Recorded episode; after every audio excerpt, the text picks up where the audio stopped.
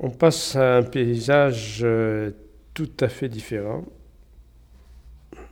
où l'homme est présent beaucoup plus fortement, et a colonisé les terrasses anciennes depuis peu de temps par un bâti qui imite le paysage, qui s'étend à partir d'un hameau originel, un hameau euh, dont on imagine la beauté, qu'on ressent peu, et la beauté et l'unité qu'on ressent peu parce que effectivement notre regard est pris par euh, les quatre ou cinq maisons nouvelles qui se sont étendues en dehors du, hameau. Sauf, c'est une incidente, mais sauf de ma part, et on respecte le code de l'urbanisme en zone de montagne, à savoir qu'on est à moins de 50 mètres, les nouvelles bâtiments sont sans doute à moins de 50 mètres du, du noyau villageois et des, derniers bâtis. Ça n'empêche que le mitage euh, est net et réel, quoi, et que ces nouvelles maisons, elles font tâche. Je vois aussi des transformations du bâti ancien, pas toujours heureux, mais pas catastrophique. Euh, c'est vrai qu'on se passerait de la véranda au premier plan, mais enfin, euh, c'est aussi un élément de confort pas négligeable.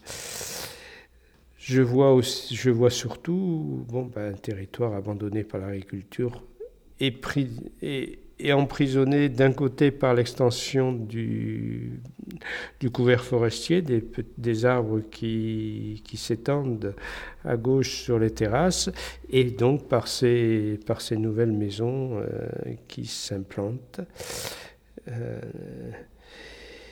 je trouve que je n'entends bon, j'ai rien plus grand chose d'autre à dire. Euh, si je vois quelque chose qui, que j'apprécie beaucoup, mais dont je pense que c'est un reste, c'est cette maison en toit de, de Lose ou de ou d'équivalent Lose ou de grosse de grosse ardoise qui a qui a gardé toute sa majesté d'une certaine façon, même si elle est toute petite. Et puis, je n'entends pas grand-chose. J'entends, mais ils sont pas là, mais des jeux d'enfants. Et puis, on est encore en hiver là aussi, et le printemps n'a pas vraiment démarré. Et donc là aussi, euh, il n'y a pas beaucoup de bruit d'oiseaux. Il n'y a pas beaucoup de chants d'oiseaux. Et je crois que c'est un lieu où, il doit y avoir un certain silence, sauf si là derrière, juste derrière, et je crois qu'elle doit exister, il y a une route euh, sur laquelle un certain nombre de voitures doivent circuler. Qu'est-ce que ce sera dans 50 ans? Bon, là, il y a deux scénarios possibles. Ou bien il y a une dizaine de maisons supplémentaires qui investissent la totalité des terrasses. Euh, ou bien ça s'arrête là et la, forêt ne prendra pas parce que la volonté de se protéger des incendies de forêt fera que on ne laissera pas s'étendre la forêt sur les terrasses. Il y aura au moins deux maisons supplémentaires là où il y a les deux caravanes dont je n'ai pas parlé tout à l'heure. Elles ne sont pas apparues en premier finalement.